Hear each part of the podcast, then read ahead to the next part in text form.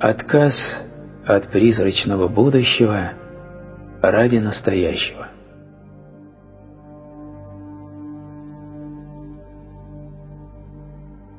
С того самого дня, когда мой дедушка умер, смерть стала моим постоянным компаньоном.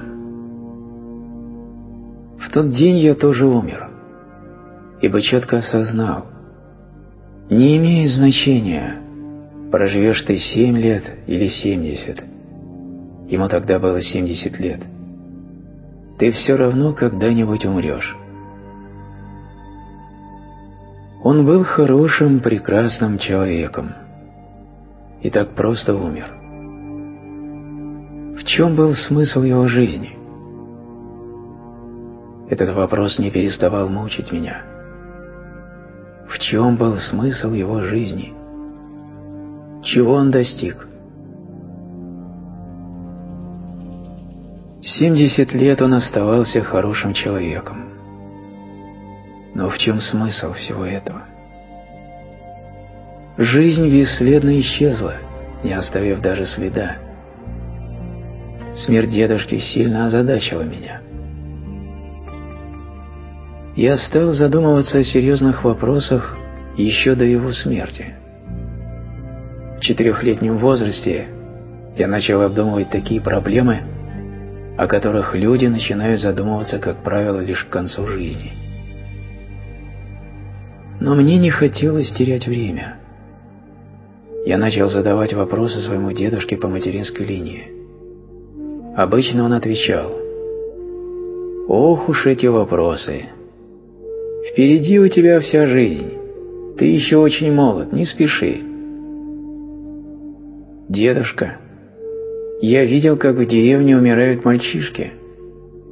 Они никогда не задавали подобных вопросов. Они умирали, так и не найдя ответа. Ты можешь гарантировать, что я не умру завтра или послезавтра? Можешь ли ты гарантировать, что я умру только после того, как получу ответы на свои вопросы? И этого я гарантировать не могу, потому что смерть мне не подчиняется, как, впрочем, и жизнь тоже. Тогда не предлагай мне подождать, пока я вырасту. Я хочу знать ответ немедленно. Если знаешь ответ, то прошу тебя, ответь сразу. Если ты не знаешь, так честно и скажи. Вскоре он понял, что со мной по-другому не получится. Сказав «да», у тебя начинаются нелегкие времена – ибо тебе придется отвечать на попутные вопросы, погружаться в тему. Меня ведь не проведешь.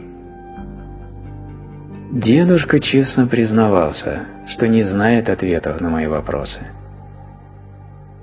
Я сказал ему, «Ты стар, и скоро можешь умереть. Чем ты занимался всю свою жизнь? На пороге смерти ты останешься только со своим невежеством. Я задаю тебе непростые вопросы. Они для меня очень важны.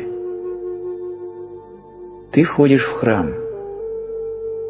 Я спрашиваю тебя, зачем ты туда ходишь? Что ты там обнаружил? Ты ходил туда всю свою жизнь и пробуешь уговорить меня пойти туда вместе с тобой.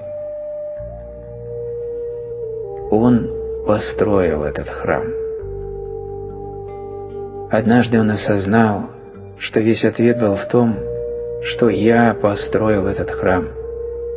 Если даже я не пойду туда, то кто же тогда пойдет? Но тебе я скажу откровенно. Да, все это было напрасно. Я проходил туда всю мою жизнь, но ничего там не обнаружил. Тогда я сказал, а ты попробуй что-нибудь другое. Не умирай с вопросом, умирай с ответом. Но он умер с вопросом. Когда в последний раз мы общались, а это было за 10 часов до его смерти, Он открыл глаза и сказал, «Ты был прав. Ничего на завтра не откладывай.